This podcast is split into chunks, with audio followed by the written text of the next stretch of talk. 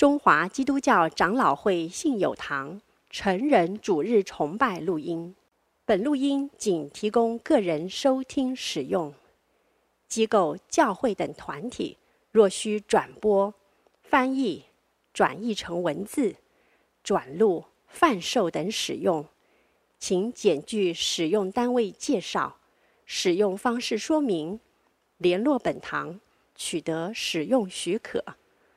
本堂联络电话：零二二三六三一零三五，谢谢。弟兄姐妹平安。我们在哥林多后书的第四章，虽然我的信息经文是七到十四节，但四章的一节，它的起头是所以，这是一个结论性的连结词汇，对不对？所以嘛，一定跟前面的事情有关。然后保罗接着说：“既然我们蒙怜悯，受了这侍奉的责任，就不丧胆，反而把那些暗昧可耻的事弃绝了，不行诡诈，不曲解神的道，只将真理显扬出来，好在神面前把自己推荐给个人的良心。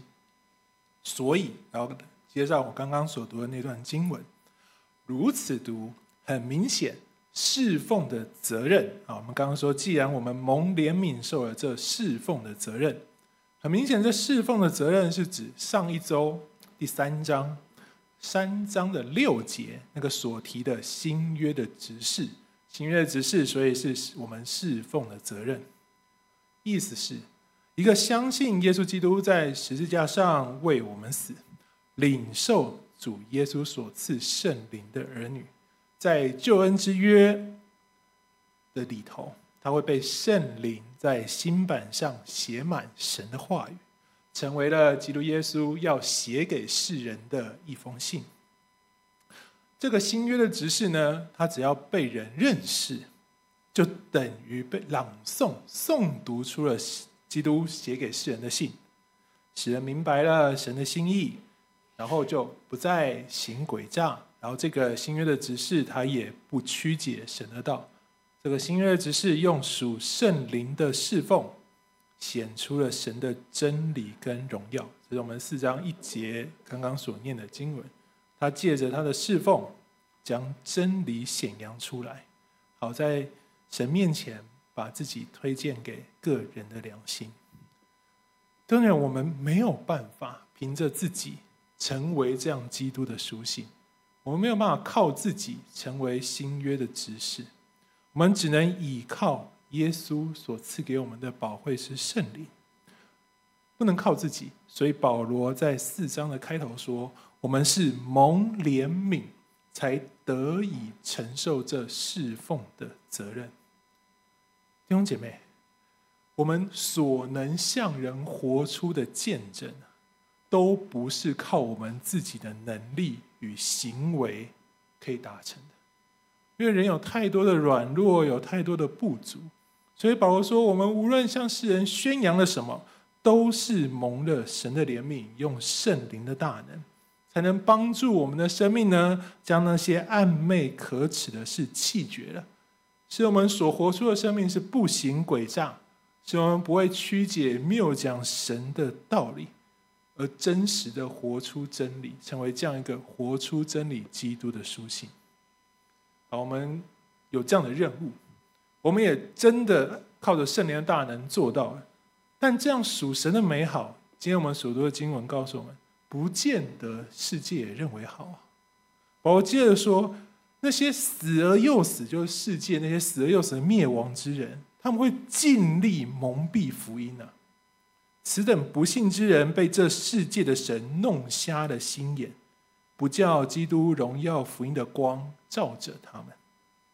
意思是，我们的侍奉与见证，这些属世界的不信的灭亡之人呢，他们会想尽办法要蒙蔽福音之光啊，把我们所彰显的荣耀，借由他们的蒙蔽变成羞耻。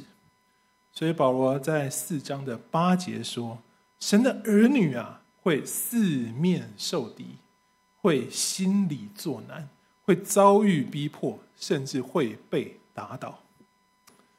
就因为我们被真光照耀，然后我们把这个美好去推荐给那些还没有被照过的人啊，他们的良心就受到了刺激，就看我们像敌人。因为基督徒活出了福音美好的本质，然后我们就得受尽异样眼光的生活。你在这光景，谁能心里不作难呢？好，运气差一点的信徒。如果在他自己的生活圈里头，他属于那种势单力薄、人微言轻的小咖，他还会处处被针对，然后被逼迫，然后甚至被打倒，只因为这些敌人，他们不能针对看不见的神，所以就针对看得见的基督徒。好，经文写得明明白白，亲爱的弟兄姐妹啊，这些遭遇一点都不美好吧？我们身上怀着活着里那个最美好的福音，结果我们的遭遇刚刚念起来一点都不美好啊！因着耶稣基督的救恩，我们按着这位上帝的吩咐，我们成为新约的执事。但是这位吩咐光从黑暗里照出来的神，却把我们交在世界神明的手中。哎，兄弟们，你觉得这样公平吗？哦，你就。我们刚都有起印的方式念细写经文嘛，所以弟兄姊妹可能说没有没有没有，我们刚念经文告诉我们神仍然同在啊。四章的八节不是只有诉说困难，还还有描述神的帮助啊，的确是啊。四面受敌不被困住，那跟四面八方都没有敌人哪一个好？心里作难却不致失望，那没有作难岂不是完全不会失望吗？遭逼迫却不会被神丢弃，哎，那神跟我一起同在那个青草地溪水旁，安安稳稳，没有逼迫，岂不是更美好的同在吗？打倒了却不会死，那为什么我们不能不被打？这些问题，然后我们在场的弟兄姐妹或许还可以回答说：我们今天念经文说啊，因为我们有这宝贝放在瓦器里。为了要显明这莫大的能力是出于神，不是出于我们。好了，我们经历这一些，是因为我们要显明有宝贝放在我们这个瓦器里，显明这莫大的能力是出于神，不是出于我们。可以理解。那上帝为什么？你要显出莫大的能力，你只能透过苦楚跟逼迫这样的方式跟过程来呈现吗？因为没有，我们像仆人一样，哎，我们按着神的吩咐，像仆人一样去传。我们所传的也不是自己啊，我们不是说，哎，我们很好，我们可以帮助你得到喜乐平安。我们是说，上帝很好，上帝可以给你，你已看见我们所拥有的那些美好。意思是，如果我们是透过我们的见证来传扬福音，我们按着刚刚所说的，按照前面经文所提醒，我们做到了，我们就认真活出那个属真理、不暧昧、不黑暗的生活。那为什么其他部分属于上帝你权责范围的，你给我们的是苦难而不是美好？我们活出我们这一切啊，我们不曲解真理，我们活在光明当中。但上帝，那剩下我们不能掌控的，我们是仆人，我们按人家吩咐活。剩下我们不能掌控的，为什么你不帮我们处理一下？在你权责范围里头的，你为什么给我们的是苦难而不是美好？上帝，你可以让红海分开，你也可以让日月停住，你甚至让大地裂开，你还可以使风浪平静，你使瞎眼看见，瘸腿行走，死人复活。在我们所生活的世界，没有上帝要做却做不到的事情呢。那么，为什么神帮助我们这群想侍奉他的人里头有圣灵成为新约的子？这是靠神的帮助啊。但却让我们成为新约的子是做这个侍奉，常常四面受敌。我们的生活因此常常心里作难。我们一直成为新约，只是我们还要承受着世界的羞辱跟苦楚。救恩呢？救恩是多美好的事情啊！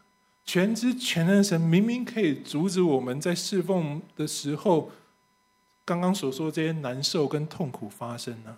让这些属于他的仆人，让这些按着他吩咐传福音的人，为什么不能开开心心、快快乐乐的传福音呢？大家每一个人都在上帝恩典里头幸福又美满，难道这同这没有显出神莫大的能力吗？大家全部人都幸福、快乐、美满，这同样也会是一个。带来美好的宝贵福音，很美好啊！大家都幸福快乐，没有人受苦，没有人受难，这不宝贵吗？这没有能力吗？那为什么上帝你不选这个方式啊？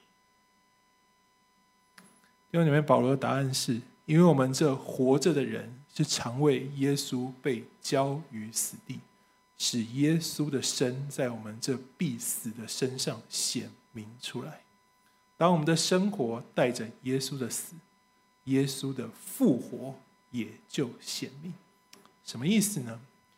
我们今天所念经文，我们说瓦器，瓦器它原文是一个土做的瓶罐，也就是你是用土捏制或烧制而成的那种中空的容器，可以装东西的嘛？我们称为瓦器，就是原文是这样土制的容器。神起初创造人的时候。是用地上的尘土按着自己的形象造人，然后他吹入生命之气，使人成为里面有灵的活人。所以按着创造的描述，神的儿女的确就是这种土质的容器嘛，你才能装灵在里头啊，成为有灵的活人嘛。所以我们可以说，神造我们，神让我们这样是一个土质容器，目的是要来装神的能力。按着保罗在哥林多后书第三章所说的，我们会因此向别人写明，我们心中装的是圣灵。好，我们有这宝贝在我们这个瓦器里头。但弟兄们，你仔细想想我们的现实生活。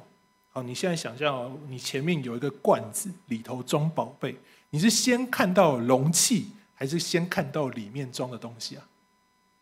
你一定先看到容器嘛，它里面中空，里面装，意思就要被包在里头啦。容器，好，我们先看到容器。那么弟兄姐妹，你觉得容器的造型跟外观呢，会不会影响你对里头宝贝的评价跟认定？会哈。从世界的角度来看。如果你眼前的容器呢，是一个金碧辉煌，它的外观用上高级的材料装饰，然后它用有那个精细的手工啊，然后它整个看起来就超级高级雅致，是一个一眼就看过去就明白是个精品盒子。你想里面会装什么？正常理所当然，你会觉得哦，里面这么这看起来超棒呢，里面应该是装那种价值连城的奇珍异宝，对不对？不会有人去拿那种什么价值那种数千万啊古董的琉璃翡翠玛瑙珠宝盒，然后保存一张卫生纸，不会吗？所以对世界来说，外观造型它一定程度连接了里头所保存、所存放的物件的价值，对不对？好，那我们假如我们这个盒子。眼前你的容器价值是好啦，一两千万一个盒子哦，一两千万够多了吧？那里头的东西呢？好，你顶多加加个十倍好不好？一两亿，好，你一百倍好吗？一二十亿，足够珍贵了，对不对？正常判断嘛。好，但弟兄姊妹，如果里头装的其实是无价之宝呢？你因着对于外面容器的刻板印象，你为里面的事情安上了任何人所鉴定出的价格，其实都是错误的认识，对不对？换句话说，如果我们里面装的是神那超越万有的圣灵，任何因着人一切美好而去认定里面圣灵样式的想法，对圣灵来说都是不符合其价值的错误认识，对不对？你很好，你里面圣灵，嗯，大概跟你差不多好，真的是这样吗？亲爱的弟兄姐妹啊，不认识神的世人啊，都被这个世界的价值观，保罗说的蒙蔽了心眼。他要不要听你说话，看的是你名片上的抬头；他要不要提供帮助给你，看的是你未来可以回报他多少产值啊。比如说，他要不要借钱贷款给你，是先看你的还款能力，而不是先看你有没有这个需要。要不要认同你，要不要相信你，看的是你有没有满足他的喜好、性情以及他评断你的标准。这个世界的人们看的是外面容器的造型跟价值，但他们如果只注目跟关切这些外在的美好的时候，里头装什么，其实都难以突破他们对外面美好认定的那个限制。他就哦，你顶多就这样嘛，你很好，对，那你里面差不多跟你一样啦。他们也不会想要多费心力去琢磨、去研究你里面这个珍宝到底有什么价值，顶多就就你这样嘛，比你好十倍。但弟兄姐妹，我们刚刚说里头我们装的圣灵是什么？无价之宝。所以只有外头是普通到让人一眼就想要略过的容器，那个外观完全肯定没有价值，你才会吸引人耗费心力专注看里面装的那个所谓超越万有的宝贝到底是有多有价值。他们才会花心力去研究、去思考、去想象耶稣所赐的圣灵。兄弟们，不知道你有没有听过赌石这件事情？就是赌博的赌，赌石头。好，你听到你看到前面的字“赌博”的赌，你就知道这是一个带有赌博性质的词汇嘛。赌石是一个珠宝业的术语，它是一种流行在滇缅一带。那个翡翠原石的交易方式啊，翡翠原石就是你开出来的时候呢，它大多数好的翡翠呢，它外层都有一个风化的石头外皮包覆着，所以你仅从外表呢，你并没有办法知道里面到底是好是坏，你就不知道里面到底有没有翡翠，是一个纯粹的石头，还是里面有翡翠的翡翠原石，你不知道，你看起来都差不多，你必须经过切割，也就是你必须把它切开来。你才知道它里头翡翠的品质跟含量。每一个参与赌石的人，他们都是看着那颗平凡无奇、像石头的石头。所有在赌石的人呢，没有人关心那个皮呀、那层石头外面的价值，因为没有价值，所以每一个人都费尽心力想要去猜测、去探究、去研究这一颗他眼前摆在面他面前让他赌。出价的石头里面那个翡翠宝玉到底是什么样子？每个人有每个人的想法，每个人有每个人的猜测，每个人有每个人的做法。这个东西为什么到今天还能继续在运作？是因为到了科学发达的今天，其实也没有任何一种仪器真的能够完整透过这层外壳，很快的判断出里面到底是宝玉还是败絮。所以，无论是石头的拥有者，或者是想要的购买者，两个都不能知道啊！你切开来的时候，你就显明了嘛，大家就就这样，也不会相信你。你开个再高价，他觉得就是这样。所以赌石都是赌一颗完整的，你看不出里面到底是什么的。拥有者开价是个猜测，购买者猜开价呢，也是一个猜测。开高了，拥有者赚；开低了，购买者赚。没有到切开的那一刻，没有任何人知道结果。这买卖风险很大，对不对？也很刺激啊！刺激在哪里？除了金钱之外，还有凭着那个自己，我的猜测，我的研究，我发现珍宝的那个成就感嘛。我看对了这个价值，我看穿了外面，发觉里面珍奇宝物的那份成就感。所以这份买卖呢，从古至今历久不衰。跟赌石一样的是，因为我们这个瓦器啊，人这个瓦器外观其实也都一样嘛，都平凡无奇，所以我们才能使人关注跟好奇里面我们装载的信仰。而我们的信仰跟刚刚我们所讲的赌石不一样的，就是我们虽然是看不见里头的圣灵，但是圣灵不是不能说话的翡翠啊。拥有这信仰的我们。就像赌石的拥有石头的拥有者，我们不是瞎猜，拥有这宝贝的我们是真实的知道。弟兄姐妹，在希伯来文里头，“知道”这个词汇念作 “yadad”，不是单指知知识的记忆和认识。亚达尔希伯来文的知道，它是一个更深层、偏向描述关系的意义。圣经在创世纪四章一节就用亚达尔这个字来描述一种关系。四章一节是这样说的：那人和他妻子夏娃同房，夏娃就怀孕，生了该隐。他说：“我靠耶和华得了一个男的。”同房的希伯来文就是亚达尔。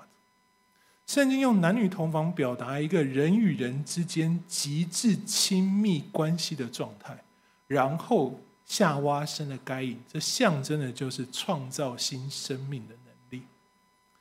所以，真实的认识不仅仅是一个知识的增加，我们跟神之间的关系是要如同夫妻那样合为一体的时刻，是一个各个层面上关系密切的亲密连接。是圣灵住在我们里面那种，我们完全被神了解，我们也完全想要了解神的状态。一个希伯来学者如此定义亚达尔的词，他说：“灵魂的混合。”在诗篇的一百三十九篇一到四节，大卫使用同样这个字六次来描述这个混合。诗篇一百三十九篇一到四节，耶和华。你已经鉴察我，认识我。我坐下，我起来，你都晓得。你从远处知道我的意念。我行路，我躺卧，你都细察。你也深知我一切所行的。耶和华啊，我舌头上的话，你没有一句不知道的。这是我们跟神彼此的。关系，神希望我们是，他希望他是如此被我们真实的知道，所以他让我们在各样艰难的环境当中，真实先去体验主耶稣基督十字架复活的大能，让圣灵所赐的信心混合在我们里面，混合在我们的灵魂中，是真实的在我们心中可以驱动我们。在任何光景，给我们那出人意外的刚强壮胆，虽在处处受困的处境中，圣灵让我们的心灵不被压力困锁。在生活中虽有各样的艰难中，也有真那真实存在，时刻可以影响我们思维、影响我们说话，甚至影响我们心情的盼望。当人看着这样的我们，看见的是他们见过那没有人想要苦的要死的艰难，但他同样看见我们里面那个他没有的复活，才会真正吸引他投入心思去了解。保罗说：“这整个美好的循环叫做我们身上常带着基督的死，是耶稣的生，他的复活。”也在我们身上显明，弟兄姐妹啊，这样见证福音，显明里头宝贝的仆人遭遇了许多痛苦，甚至承受了许多创伤，这对他来说公平吗？这是我们一开始的问题。我们这样传福音是显明了里面复活的大能，上帝，你得被荣耀，你被显明的。我们受尽了一切，我们荣耀了你，你得到了好处。那我们呢？我们承受的苦难，我们承受的痛苦，我们面对许多的创伤，当前我们都以为没有好处，所以我们不太想要。但其实不是这样的。近代的心理学呢，对创伤有蛮多深入的研究。有一段话一直我一直记在心里面。我个人觉得是刚刚我那个神学问题挺安慰人的答案。我们经历苦难，我们借由刚刚所说的基督的死在我们身上，所以我们显出了神复活的大能。我们这样见证福音，对我们来说有没有好处？我觉得这个答案挺安慰人的。他说：创伤不能定义我们是谁，我们回应创伤的方式才能定义我们是谁。意思是，创伤是个事件。你因着这创伤，你做出的反应，你会认识到自己是谁。好，心理学当中有一个国际创伤压力研究学会，哈，他有个前主席叫 Bessel van der，他有本书叫《The Body Keeps the Score》，就是呃中文翻成“心灵的伤，身体会记住”。它里面是这样说：他说，所谓的创伤呢，就是事件造成的伤害。它会持续影响着你的人生，仿佛让你觉得人生未曾改变，也无可改变。然后你会觉得你所有新的际遇呢，都将沾染上那痛苦的过去。他的意思是，我们以为我们大多数我们提到创伤的词，我们都觉得心里想的都是那种极端严重的例子。但他的意思是，其实创伤并不限于那些重大明显的事件。他所定义的创伤是各种曾经发生在我们生命当中负面的经验或事件。从这个角度呢，我们可以说：哎，你人生谁没有负面过，对不对？你人生谁没有挫折过？所以意思是，活在世上的每一个人，你都经历过创伤。然后他说：哎，创伤你要知道，它会形塑你的人生啊。虽然我们都以为，我们大多都说我们有梦想，我们按着我们的理想来打造生活，但其实，在我们不知道的情况下，很多时候我们是根据自己曾经经历的创伤来打造新生活。因为我们经历过那些负面，我们经历过那些难受，所以我们不想再面对那个相同的挫折、痛苦的经验。他说：“哎，很多人你在面对创伤的时候，你无法处理，所以你甚至会为自己打造出一个新的性格。用心理学语言来说，你听起来很不好嘛？哇，你面对创伤，你看好惨，一直影响你，影响你的人生，改变了你，甚至还似乎培养了你一种那种伪装的态度性格，所以他们叫伪性格。他觉得这样不不好啊。”你经历的创伤，你看影响你也很多啊，让你一辈子都要会记着这些负面。你经历过这些负面，它都在你记忆里头。然后你甚至为了不想再面对这样痛苦的经验，你会打造出另外一个性格来试图逃避它。是啦，用心理学的语言来说，这其实挺不好的。但让我们用信仰的角度来重新想想这句话：你因着经历的痛苦跟创伤，我们成为了跟过去不一样的自己。甚至因此成为一个新造的人。性格真的打造新性格是坏事吗？因为你们心理学预设的是，我们原本都很好，所以一切的负面让我们变不好。但我们的信仰告诉我们什么，因为我们原本都是亏缺神荣耀的罪人啊，我们的原貌本质就活在一个困乏跟不满足之中啊。如果在一切如常的日子里面，我们基本上不会觉得我们是那样子困乏跟不满足的与神隔绝的人。它逐渐就会在我们人生当中形成一种过度僵化的认知信念，是一种没有神、没有根、没有方向，然后充满空虚的痛苦。任何成就跟快乐，在这个情况下都是有限的，像麻醉剂一样。你在这样空虚、这样没有根、没有神、没有方向、充满空虚的痛苦当中，你的人生只会逐渐麻木，然后你就再也不会有想要寻求新自我的机会。但这个时候，如果真的遭遇了负面、挫折、艰难，你承受了创伤，一个不同于平常的痛苦冲击，你承受了过去没有的创伤，虽然一开始总会让人感到无力。是充满了负面情绪，但总是让人有机会改变自我。你会为此想要打造一个新的性格，不要这么痛苦。心理学告诉你很多其他的方式，不见得有效，但我们的信仰告诉你，回到神面前，让圣灵在你心中，这整个经历会成为你生命更新最真实的动力。因为创伤呢，并不是那些发生在我们身上的事。创伤真正意义是那些经历挫折和冲击后，我们藏在心里的那些感受和疑惑。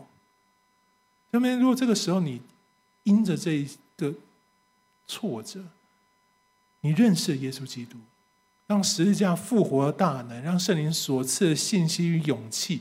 帮助我们刚强壮胆去面对心里面的情绪、疑惑跟感受，这时候你就会用上帝的话语、神的盼望来改变我们自己的想法。希伯来书十二章十一节是这样说的：“凡管教的事，当时不觉得快乐，反觉得痛苦；后来却为那经过锻炼的人结出平安的果子，就是义的果子。”从神来的勇气和恩典。在艰难、在创伤当中，可以让我们挺身去面对生命的感受跟疑惑，让我们正面去了解痛苦对我们带来的影响。我们会开始变得能够凭信心成长，因为圣灵，弟兄姊妹，你真的要相信，圣灵会在我们心中，让我们看见神眼中我们原本那应有真正美好的样式。然后这些过去，这些痛苦，你会发现它成为我们生命成长的养分，使我们成为一个未来的自己，是我们当下没有发现，但神知道一个盼望，我们所盼望美好的自己。然后我们开始在我们的人生当中继续前行。心理学的研究告诉我们，无论你想愈合什么样的创伤，你需要知道你有一个。真正能够完全同理你的陪伴者，是他对你是真诚对待和连接的，让你们一起经历的一切是充满了意义，是一起进步的，是一起有盼望，是会改变的。但弟兄姐妹们，世上没有不太容易有这样完全能同理你那么美好的人，对不对？所以，上帝让圣灵保惠师。在我们心中，用没有人比得上的同理陪伴我们，而且他无时无刻都不离开我们，因为他在我们心中。罗马书八章二十四到二十七节是这样说的：我们得救是在于盼望，可是看得见的盼望就不是盼望，谁要去盼望他所看得见的呢？但我们若盼望那看不见的，我们就耐心等候。同样。我们的软弱有圣灵帮助，我们本不知道当怎么祷告，但是圣灵亲自用无可言喻的叹息替我们祈求。那鉴察人心的知道圣灵所体贴的，因为圣灵照着神的旨意替圣徒祈求。当然，圣灵会是那个最能同理我们、我们最值得信赖的陪伴者。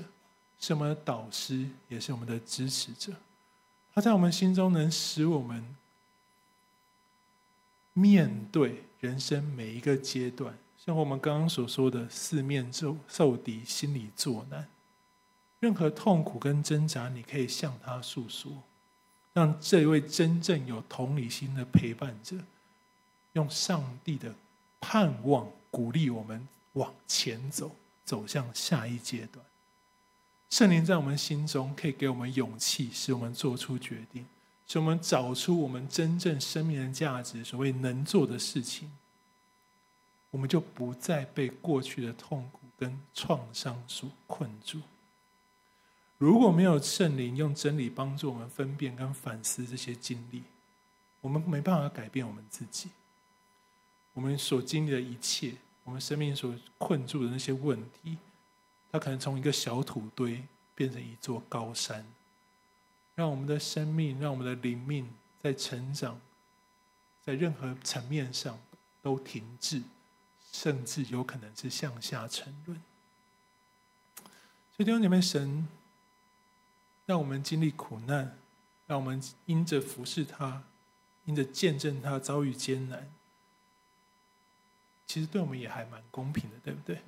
因为我们最终能找到神，在整个过程当中得益处，得到那最真实生命的，还是我们自己啊！在信仰当中经历困境、忧愁、迫害或创伤，神让我们面对，不是不爱我们，不是不公平，因为他知道这真正对我们有益。所以生活中，弟兄姐妹，我们会常常遭遇到基督的死，也就是耶稣所经历的逼迫和苦楚，但我们的身上，因着你的相信，你会带有耶稣基督复活所赐给我们的圣灵，而且不是只有我一个。经文说，是我们每一个都领受同一位圣灵。意思是，当我们看见彼此的见证，当我们看见彼此的相处，在我们在谈话、在团契、在教会的生活当中，我们都发现，因着我们信，我们都说同样的话。圣灵在我们心中给我们带来盼望跟力量，我们会彼此这样鼓励，我们会彼此这样安慰。我们信，我们一起诉说这个生死与共的美好见证。这就是神的恩典。当我们的心在耶稣里，圣灵也在我们身上。当我们同有基督之心，当我们因信如此说话的时候，通常我们真的就能彼此扶持，奔走天路。我们真的就借着我们的见证，建立一个荣耀、充满生命的教会，而且这个教会是欢迎，是。迎接每一个经历痛苦跟创伤的人，他看见我们信，听见我们所说的话，所以他来要与我们一同说话。愿我们人都在神的恩典里头见证我们心中的胜利，让我们所经历的死显明基督复活的大能。我们一起祷告。主耶稣，我们何等感谢你，在你大能的保守中，我们能将一切的忧虑卸给你，因为我们知道你是时时刻刻与我们同在的神。无论我们遭遇什么事故，我们都能依靠主的恩典来度过，让忧愁转为喜乐，让艰难成为祝福。求圣灵坚固我们的信心。使我们在一切的善事上结出圣灵的果子。谢谢主，祷告奉靠我主耶稣基督的名求，阿门。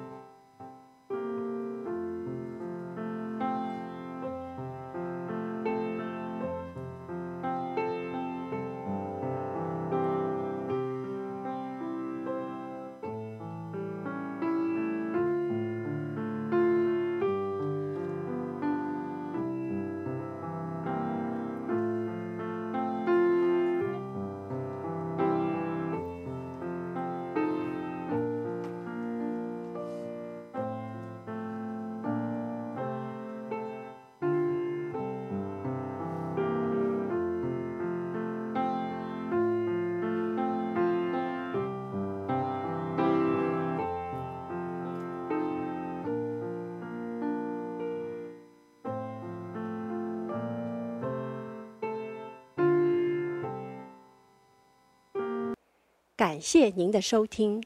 若需进一步详细资讯，请上本堂网站：www 点 hfpchurch 点 org 点 tw。本堂地址：台北市罗斯福路三段两百六十九巷五号。谢谢。